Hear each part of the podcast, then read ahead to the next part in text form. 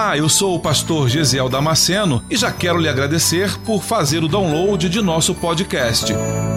Deus tem nos dado esse tempo precioso para estarmos juntos meditando em Sua palavra. E espero que você seja edificado com ela.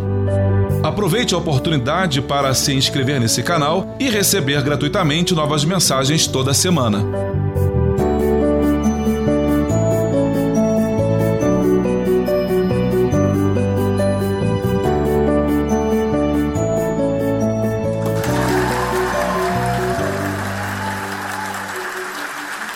Você pode abrir a sua Bíblia em 2 Samuel capítulo 15, versículo 13 em diante.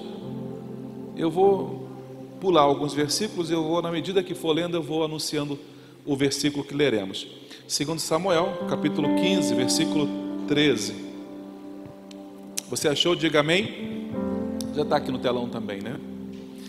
Diz assim o texto: então veio um mensageiro a Davi dizendo: O coração de cada um em Israel segue a Absalão.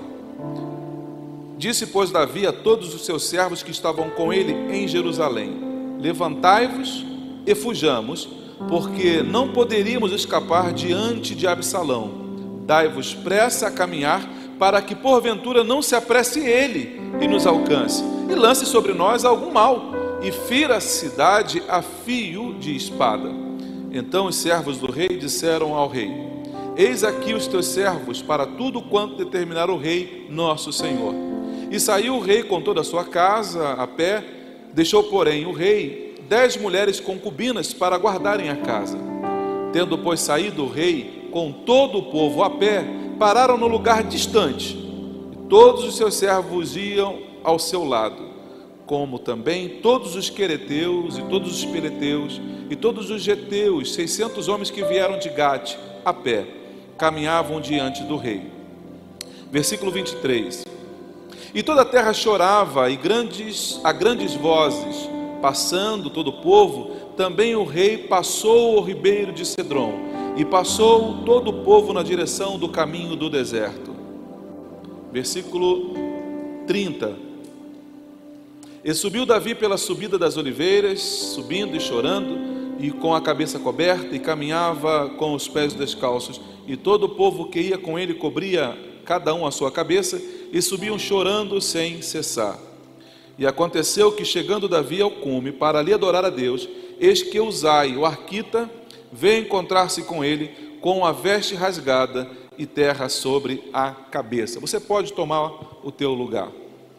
Aleluia. Aleluia. Esse texto é o texto que vai falar sobre a rebelião de, de Absalão. É um texto que vai tratar sobre ah, o que, que Absalão, filho do rei Davi, faz.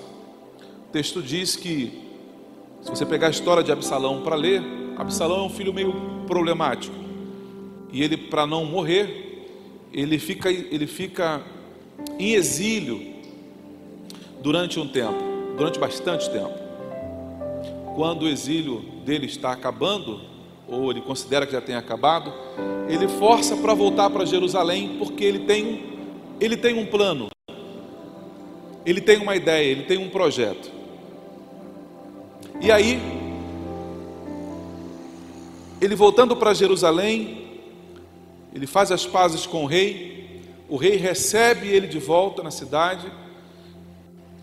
E Absalão começa a viver então nas dependências do reino.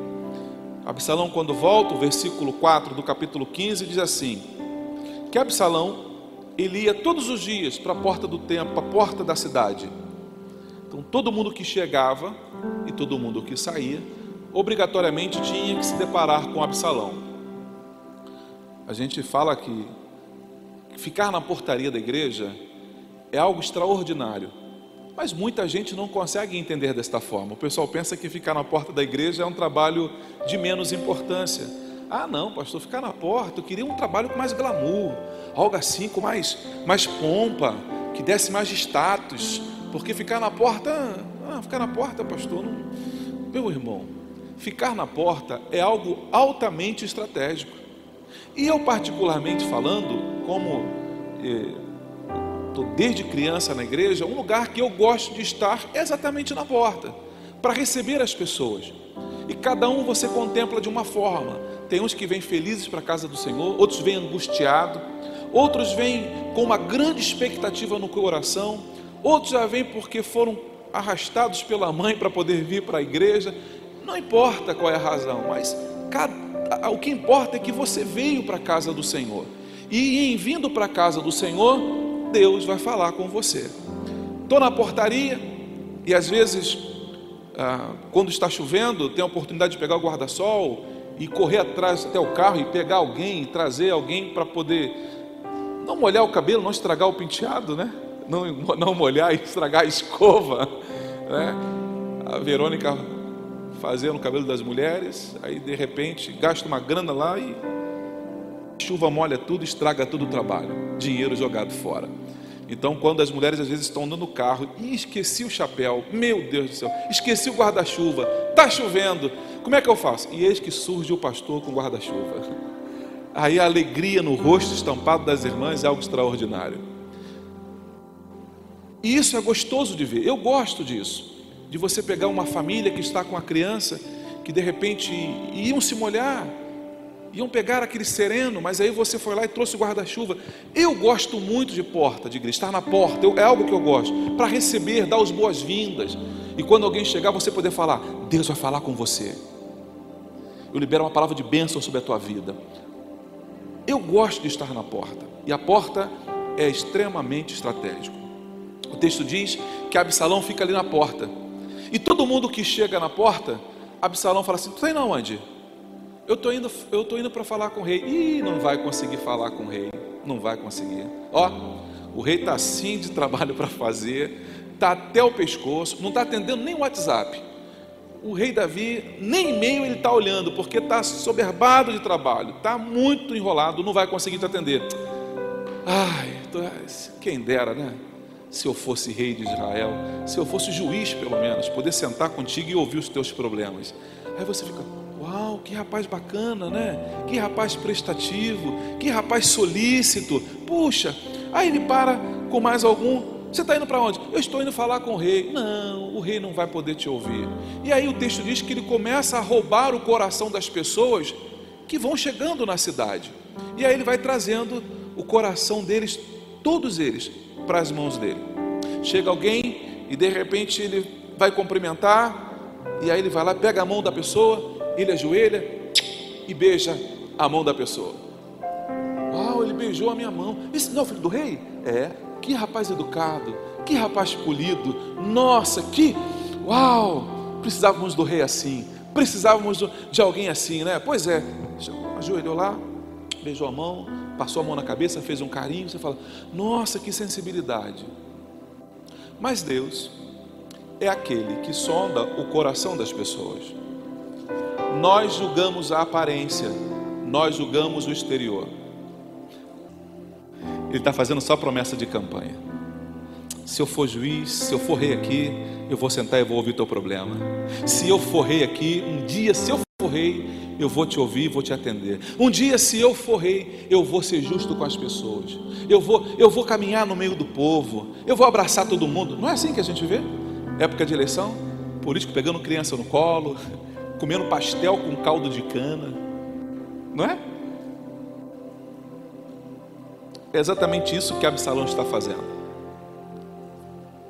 Aí o texto diz no versículo 6 assim: Assim furtava Absalão o coração dos homens de Israel. Assim como? Fazendo tudo isso, apertando a mão, beijando. Estou contigo, viu? Hum, ó, sei que você está passando. Se um dia eu conseguir chegar lá, eu vou te ajudar. Se um dia eu conseguir, ah, eu vou. Um dia, é por isso, irmãos, que eu tenho falado na igreja. A nossa dependência tem que ser total no Senhor, porque é Ele que vai cuidar da minha vida, é Ele que vai me guardar, é Ele que vai me proteger, é Ele que vai abrir portas, é Ele que vai me direcionar, é Ele que vai atender o meu clamor de madrugada, é Ele que vai me socorrer, é o Senhor. É para Ele que nós temos que estar voltados o tempo todo. Versículo 7 diz assim: E aconteceu, pois, ao cabo de 40 anos, que Absalão disse ao rei: Deixa-me ir agora em Hebron, para pagar o voto que eu votei ao Senhor. E ainda está dizendo assim: Eu sou espiritual, camarada. Eu tenho um voto para fazer, eu fiz um voto, sabe? É, eu preciso lá pagar esse voto. Ele ainda pousa ainda de, de espiritual.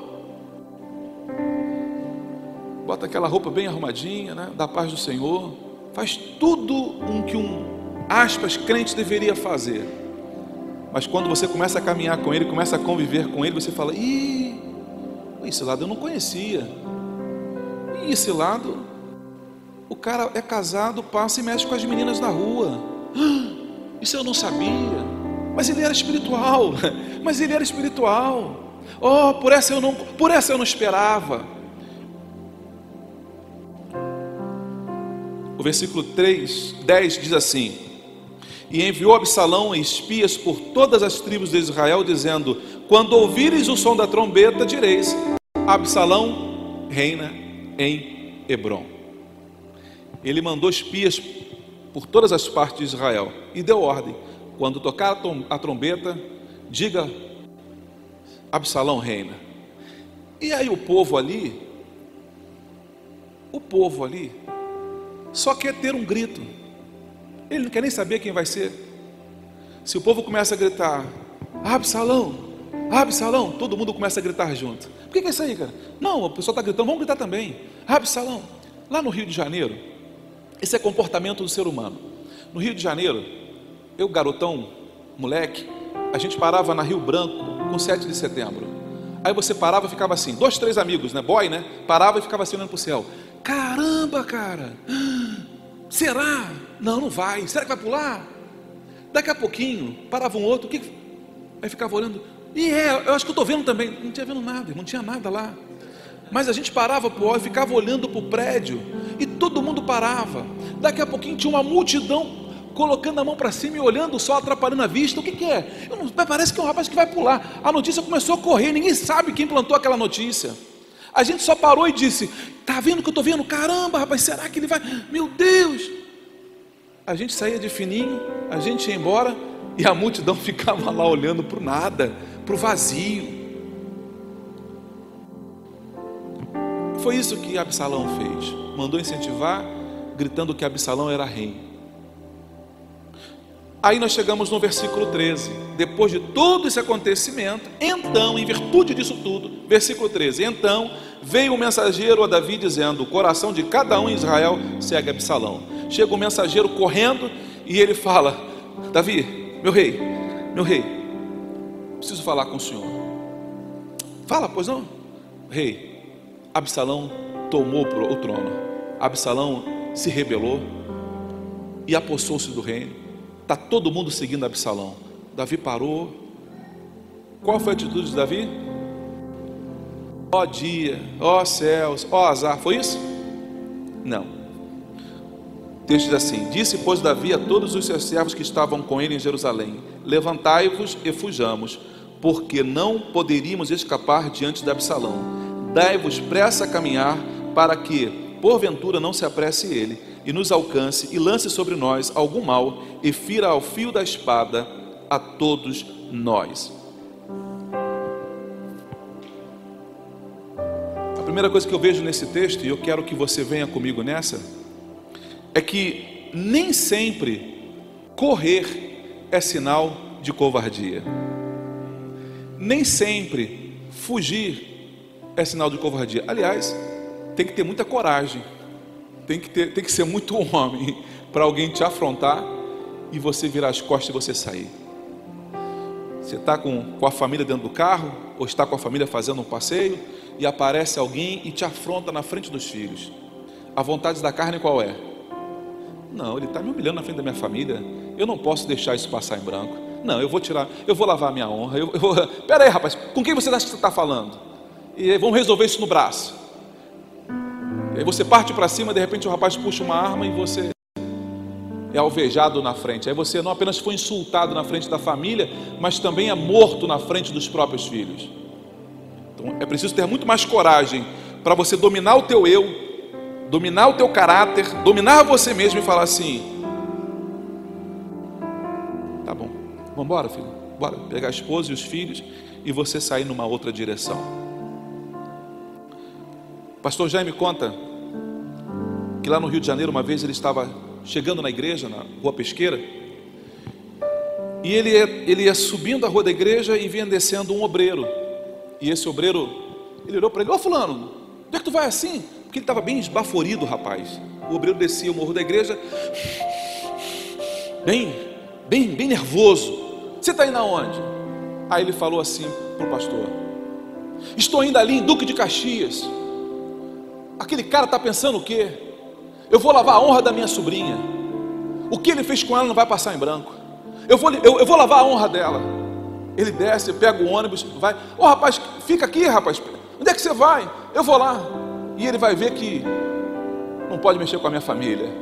E ele foi. Foi mesmo. Foi lá, procurou o rapaz para tirar satisfação. E ele nunca mais voltou. Porque ele morreu na mão do inimigo. Às vezes, muita coragem nesse sentido é falta de percepção é falta de temor de Deus, é falta de clareza para o que está acontecendo. Com certeza o Senhor está trazendo livramento para alguém aqui nesta noite com esta palavra. Meu irmão, mais vale uma pessoa que tem um controle sobre a própria vida, domínio próprio, do que aquele que conquista uma cidade, é o que diz Salomão. Mais vale você ter domínio próprio sobre as tuas ações, as tuas atitudes, do que ser o valentão. E Deus está falando comigo hoje aqui também. E Deus está falando comigo aqui hoje também. Como é difícil a gente, diante de algumas situações, você abaixar a cabeça e falar: tá bom, tá certo, e você virá ir embora.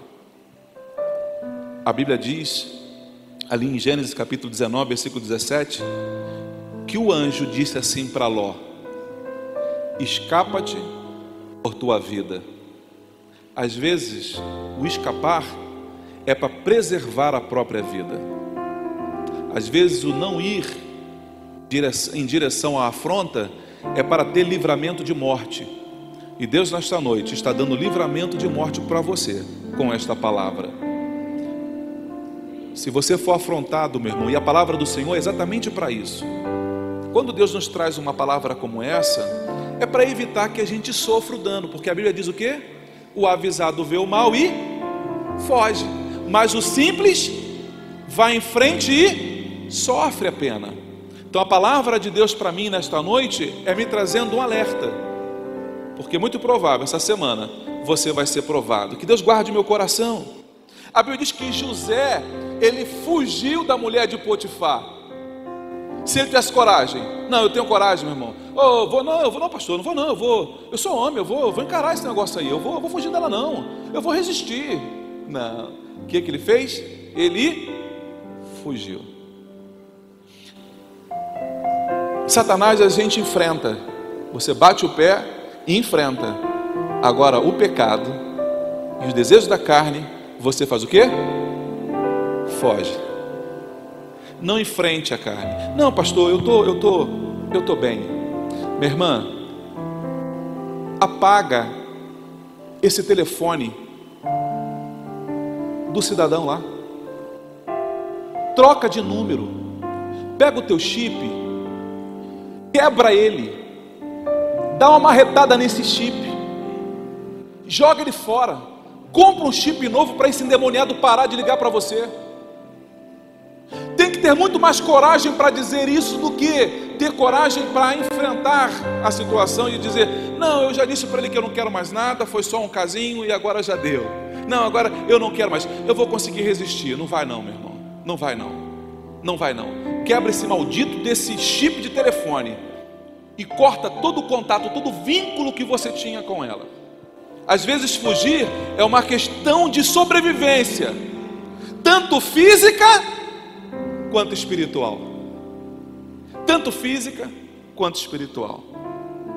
O texto diz que Davi ele levanta junto com os seus e ele foge, para que porventura não se apresse ele, nos alcance e nos lance sobre e se lance sobre nós e nos faça algum mal ao fio da espada. Aí o versículo 16, ele fala assim: E saiu o rei com toda a sua casa a pé, deixou, porém, o rei e as mulheres para tomarem conta da casa. Pensa comigo aqui, uma questão lógica. Vamos para a lógica.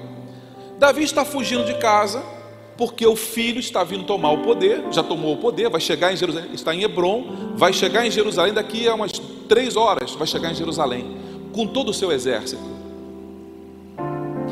Davi sabe disso, e Davi está indo embora. E o que, que ele faz? Chama dez mulheres e fala assim para elas: Olha, vem cá, vem cá, cuida aqui do meu jardim, não, não esquece de regar as plantas, ou não esquece de dar um cuidado daqueles daqueles enfeites ali, dá uma arrumada na casa, mantém a casa arrumadinha, tá? Ué, ele não está fugindo? Se ele está fugindo, por que, ele deixou dez mulheres tomando conta da casa? Sabe por quê, meu irmão? Davi, ele sabia muito bem quem tinha colocado ele ali. Davi sabia e ele lembrava que um dia, quando criança, o profeta foi na casa dele, diante dos irmãos e dos pais, e derramou azeite na cabeça dele, ungindo ele como rei de Israel. Davi sabia, Davi sabia que aquele que colocou ele no trono tinha poder para manter ele lá. O mesmo Deus, meu irmão, que trouxe você até aqui, é o mesmo Deus que vai continuar te sustentando é o mesmo Deus que vai continuar guardando, e nós precisamos demonstrar isso com fé. Davi demonstra isso. Como, pastor? Deixando dez mulheres tomando conta. Porque se ele não tivesse nenhuma esperança de voltar, ele não deixaria ninguém lá.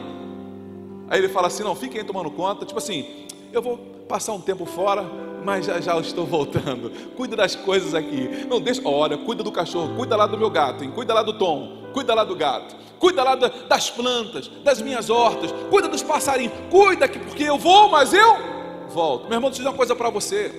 Talvez você tenha perdido alguma coisa por esses dias. Talvez você tenha, tenha tido a experiência da perda em alguma situação, mas Deus manda dizer para você que se foi o Senhor quem te deu, vai voltar para a tua mão.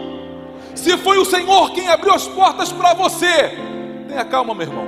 Mas, pastor, por, por que isso aconteceu? Eu não sei. De repente, Deus quer trazer um ensinamento para você e para o outro. Um ensinamento tanto para você para continuar confiando e esperando no Senhor, e para o outro entender que só o Senhor Deus é que abre porta. Só o Senhor Deus que abre porta. Pastor, aquela endemoniada lá do trabalho está me perseguindo, pastor.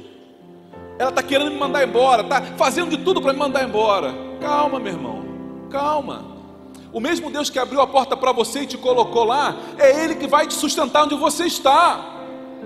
Deus tem sempre projetos maiores para cada um de nós. Talvez a porta se está fechando para você ali, porque Deus tem uma porta muito maior para você. Não fique brigando por coisas pequenas. Entenda que Deus sempre tem coisas maiores para o seu povo. Absalão toma o reino. E deixa eu dizer uma coisa para abrir um parênteses para dizer isso para você nesta noite. Absalão, em momento nenhum na história você vai ver Deus falando com Absalão: Meu servo, um dia você vai ser rei. Não. Em momento nenhum foi um profeta na casa de Absalão para dizer para ele: Eu vou te ungir. Diferente de Davi. Diferente de Davi. Às vezes a gente fica fazendo isso, irmãos. Às vezes eu me, me pego tentando abrir portas aonde Deus não está abrindo portas. Deixe o Senhor abrir as portas para você, meu irmão. Não force a fechadura. Não force a porta para que ela se abra, porque quando Deus quer, ela abre na tua frente sem nenhum esforço. Sem nenhum esforço. E às vezes a gente fica tentando forçar uma situação.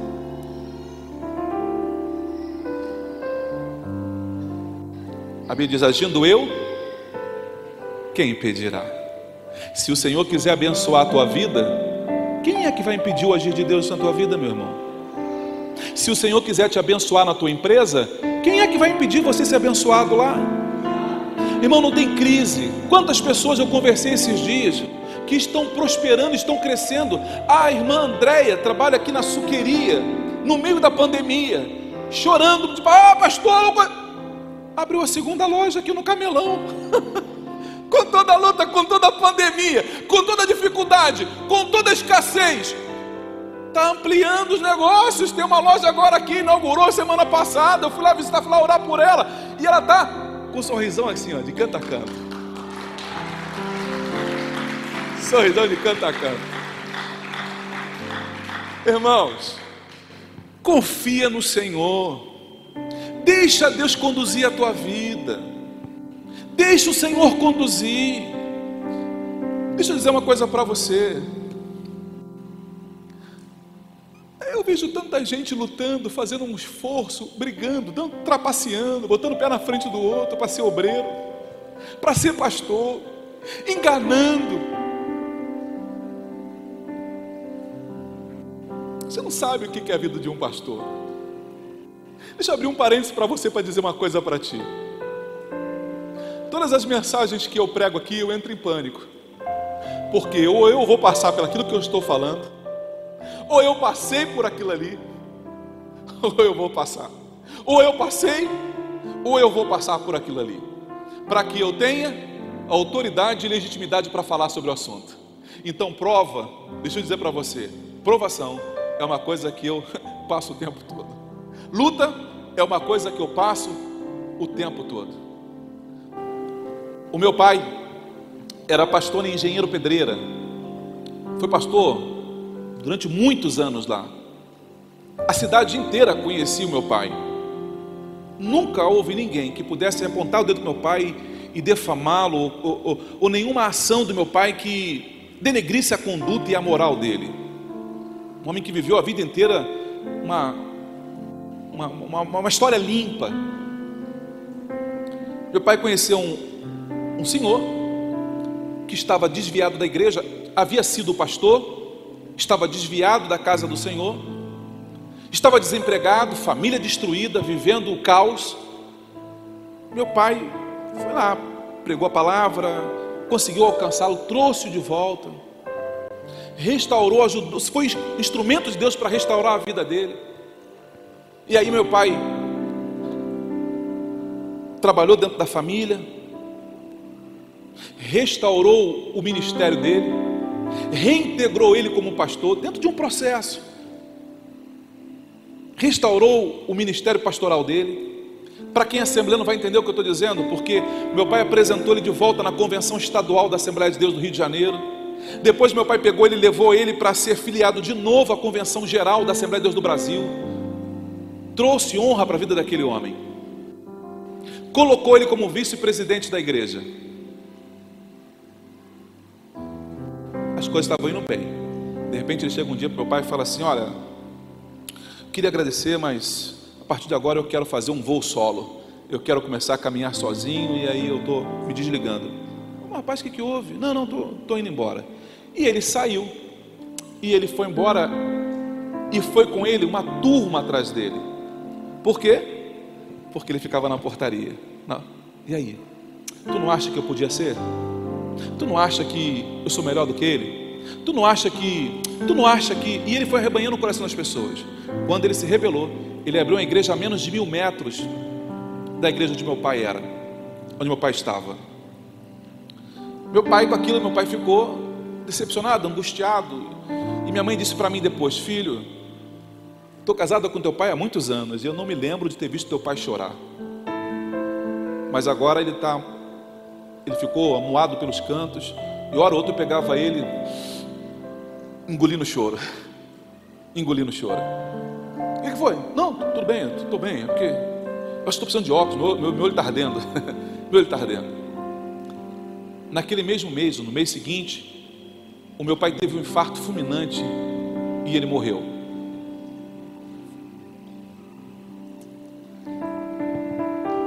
Eu peguei um, eu já estava no Rio de Janeiro, tinha pego um, um, um, um ônibus para o Rio de Janeiro, fui lá para vê-lo. E no sepultamento estava lá o rapaz. pastor Francisco. Estava lá. Pô, meu pesar. Oh, sabe que eu estou aqui perto, né? Estou aqui na rua, aqui da frente aqui. Estou lá na frente, no final. Estou pastoreando lá. A igreja está crescendo. Deus está abençoando. Estamos prosperando. Ó, oh, a igreja está crescendo muito. Vai lá fazer uma visita no sepultamento do meu pai. Vai lá fazer uma visita. Logo na frente lá. Ó, a igreja está tá bombando. Deixa eu abrir um parênteses para você. Não é porque você acha que está prosperando que Deus está te abençoando, meu irmão. Não é porque as coisas estão indo bem que Deus está concordando com o que você está fazendo. Deus está dando corda, dando corda, para ver até onde você vai.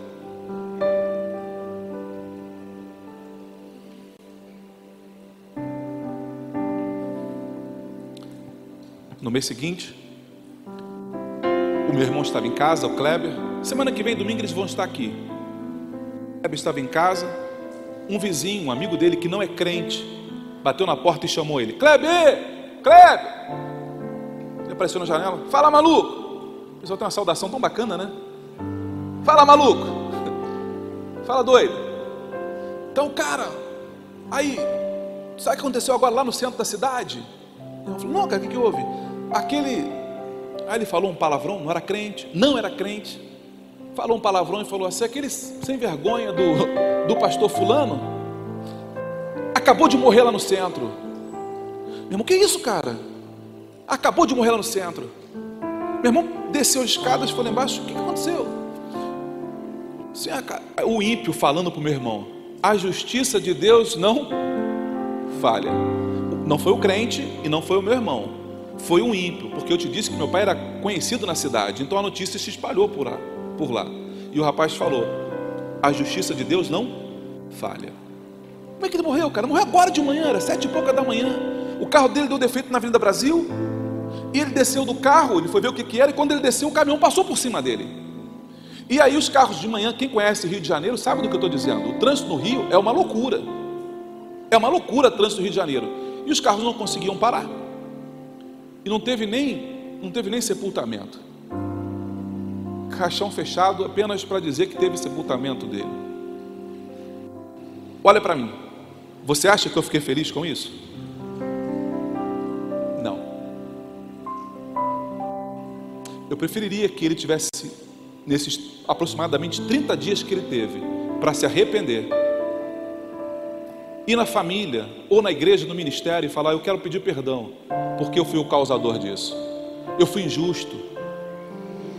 Pedisse perdão e tocasse a vida. Às vezes, a gente está fazendo coisas erradas dentro da casa do Senhor e a gente fala assim: E não aconteceu nada, e eu fui lá e pequei, ó, oh, tô aqui, fui lá e pequei, tô aqui, não aconteceu nada. Ah, Deus não está nem para mim, não. Tem milhares de pessoas no planeta, tu olha se Deus vai estar olhando para mim. E aí a gente continua fazendo, tocando a vida, como se nada tivesse acontecido. Mas é Deus dando corda para ver até aonde você vai.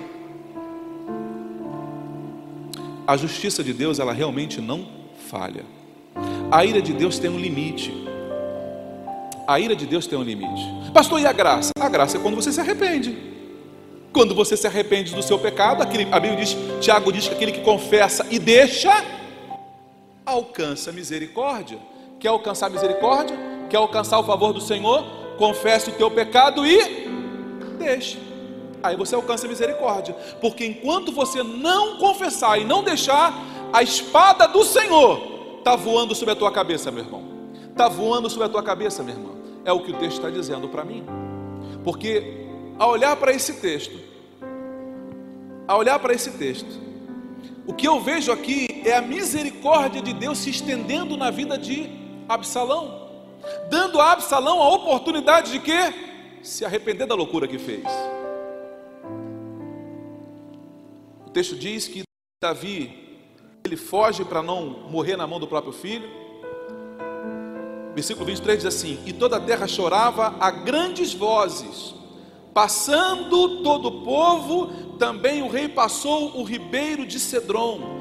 Passou todo o povo na direção do caminho do deserto. O caminho do Cedron também é conhecido como o caminho do Getsemane. É muito interessante a história de Jesus, e eu acho fabuloso isso, porque você vê reflexos do, de coisas que aconteceram no Antigo Testamento se cumprindo na vida de Jesus. Assim como Davi passou pelo, pelo vale do Cedron, né, como ele passa por ali pelo caminho de Getsemane, assim como Davi passa por ali chorando, com dor no coração, Jesus também vai passar no vale do Cedron, chorando por mim e por você, pelos pecados que nós havíamos cometidos. Sabe, irmãos, às vezes o caminho pelo vale do Cedron vai ser inevitável nas nossas vidas. Às vezes você vai passar pelo vale do Cedron. Às vezes você vai ter que passar pelo caminho do Getsemane. Seja uma doença na família, seja uma enfermidade, seja um marido que se foi, uma esposa que foi infiel, um filho que se envolveu com as drogas. Em algum momento nós vamos passar pelo vale do Cedron. Em algum momento nós vamos ter que passar por situações como essa. Não, nós não escolhemos. Nós não escolhemos. Mas teremos que passar por ela. João 18, versículo 1 diz que Jesus foi traído ali, preso injustamente. Às vezes nós vamos passar, irmãos, por, por traições, por amigos, por parentes. Normalmente quem trai é quem está perto, né? A gente não deve se surpreender com a traição de um inimigo. É inimigo. A gente sempre se decepciona porque a traição é sempre com quem está perto, por quem está próximo. Então a gente tem que andar com o coração preparado para esse tipo de coisa, porque ela é inevitável. Não é você que escolhe isso.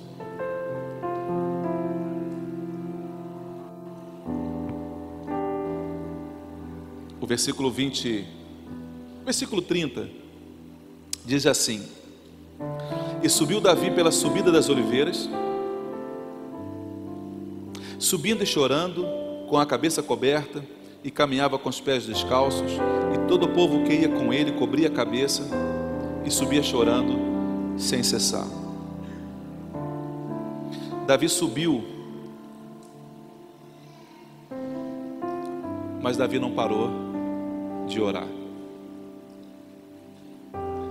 Vai ter momentos na tua vida, meu irmão, que você vai chorar por causa das lutas, por causa das provas, porque isso é, é a condição do ser humano você vai passar por lutas, vai passar por provas, mas você vai passar dando glória a Deus. Você vai passar pela luta, vai passar pela prova, como? Senhor, está nas tuas mãos. O texto diz que Davi foi subindo o monte das oliveiras, e ele foi subindo e chorando, e o povo chorando com Davi, mas Davi não ficou parado no caminho. A tua luta não vai fazer você ficar no meio do caminho. A tua luta, a tua luta não vai fazer você perder aquilo que Deus reservou para você. Calma, meu irmão. Calma, minha irmã. Por que, que você está impaciente? Por que, que você está nervosa? Foi o Senhor. Foi Ele que preparou para você o caminho. Ele não vai largar você no meio do caminho, não. O importante é você não ficar parado, sentado e lastimando o que você sofreu. Coitadinho de mim, eu estou sofrendo, não estou? Você está vendo que eu estou sofrendo? Eu merecia isso? Não, meu irmão, pare de vitimismo, de ficar alimentando o teu sofrimento. Coitadinho de mim, a vida inteira eu sofri, a vida inteira eu padeci. Ai, coitadinho de mim. Meu irmão, levanta a cabeça e continua caminhando. Está doendo, mas continue caminhando. arder, pastor. Meu coração está. Oh, pastor, eu não consigo nem falar. Meu irmão, mas caminhar você consegue? Ah, pastor, caminhar eu consigo. Então caminha. Então continua subindo. Porque quem está subindo, você percebe que o caminho é para cima. Jerusalém está em cima, o Monte das Oliveiras é um caminho de subida. Significa dizer, meu irmão, que mesmo no sofrimento, você precisa continuar caminhando porque você está subindo para o céu você está subindo. E como é que faz uma pessoa que está caminhando? E caminhando numa subida, ela está olhando para cima ou está olhando assim? Não, ela está assim. A lágrima está lavando o rosto, mas ela está olhando para cima, olhando para Jesus, o Autor e Consumador da minha fé. Não tire os olhos de Jesus, meu irmão. Está doendo, está angustiando, mas continue, continue, continue chorando. Não pare no meio do caminho. Davi chorava, mas continuava subindo. Chore, mas não pare. Você está subindo, lembre-se disso. 1 Samuel capítulo 1, versículo 18 diz que Ana chorava muito, mas continuou firme no propósito. Está chorando, meu irmão? Mas continue firme no propósito. Continue firme. Não, pastor, está difícil. Eu sei que está difícil. Eu sei que não é fácil. Mas continue, continue, continue, continue caminhando. Como dizia lá a Dolly, né? Continue a nadar. Continue a nadar. Não para, meu irmão. Não para. Continue servindo. Continue seguindo em direção. A Bíblia diz que no Salmo 126 diz assim: Aquele que leva a preciosa semente andando e chorando. Meu irmão, chora, mas não para de andar. Chora, pode chorar à vontade. Chorar não é proibido. Chorar não é proibido. E às vezes a mãe fala para o filho, né? Não chora não, você é homem. Quem disse que homem não chora? Homem chora sim. Homem chora. Mas eu ensino para meus filhos: se chora, mas continue caminhando. Quando tiver momento da tua vida, Guilherme, que tiver que chorar, chore, meu filho. Mas continue caminhando. Não deixe que a luta te pare no meio do caminho. Não deixe que a prova te faça cessar. Nunca perca os olhos do Senhor. Nunca deixe de olhar para o Senhor no trono, porque é Ele que vai te conduzir pela tua vida inteira. A luta não pode me fazer perder duas vezes. Eu já perdi a primeira. E agora eu vou ficar sentado no caminho lastimando. Não, meu irmão, é hora de levantar e continuar caminhando, porque não é aqui o nosso descanso. Levanta e anda, porque não é aqui o teu descanso, meu irmão. A verdade é que o sacrifício maior sempre vai ser do líder. Eu sei, você pode, eu sei que tem muita gente que ora por mim pela madrugada, que ora pela minha família. Eu sei disso. Que passa a luta, que passa a prova. Mas o texto diz assim, olha: Subiu Davi pela subida das oliveiras, subindo e chorando, e com a cabeça coberta, e caminhava com todo com os pés descalços. E todo o povo que ia com ele cobria a cabeça e subia chorando sem cessar. Mas descalço, só Davi. O povo também chorou, o povo não parou, continuou caminhando, chorava alto, mas descalço, o texto diz, só Davi. Só Davi. Deixa eu falar uma coisa para você aqui. Quando você lembrar, ora pelo teu pastor. Quando você lembrar, na hora do almoço, uma oraçãozinha, uma oraçãozinha rápida. Senhor, Guarda o teu filho, guarda as emoções, guarda o coração, dá livramento para o teu filho, se você puder. Ora por mim, ore pela minha vida. Ore para que o Senhor me sustente, me dê força, me dê graça para eu continuar conduzindo o rebanho que o Senhor me confiou. Não consigo entender tanta gente que, que acha que é fácil pastorear e faz de tudo para pastorear. Sai daqui, vai para um outro lugar, consegue uma carteirinha de pastor, aí ele volta. Pastor, pastor varão, agora eu sou pastor. Ah, é? É, agora eu estava lá na igreja lá e fui consagrado a pastor. Agora, como é que fica a minha situação aqui? Não fica. não fica. Aqui? Não fica. Tu não foi consagrado a pastor lá? Volta para lá. Vai pastorear lá vai cuidar do rebanho lá. Porque o rebanho que Deus me confiou aqui, ah, meu irmão, eu tenho um, zelo muito grande por esse rebanho. Eu tenho um carinho muito grande por esse rebanho. E eu não vou entregar na mão de qualquer um, não, meu irmão. Para cuidar do rebanho do Senhor junto comigo, tem que ter vida no altar. Tem que ter vida no altar. Quer servir ao Senhor comigo aqui? Tem que ter vida no altar. A sexta verdade é que Davi chegou ao cume Davi chegou. O propósito dele era chegar lá, lá no alto do monte. para adorar ao Senhor. E o texto diz que ele chegou. Meu irmão, continue caminhando.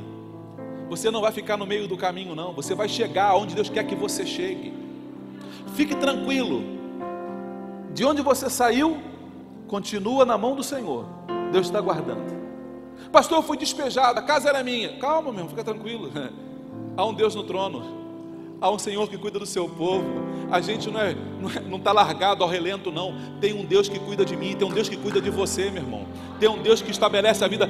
Mandou embora você injustamente? Fique tranquilo, porque das duas, uma: ou Deus te restitui o lugar, ou Ele abre uma porta muito maior para você. Fique tranquilo.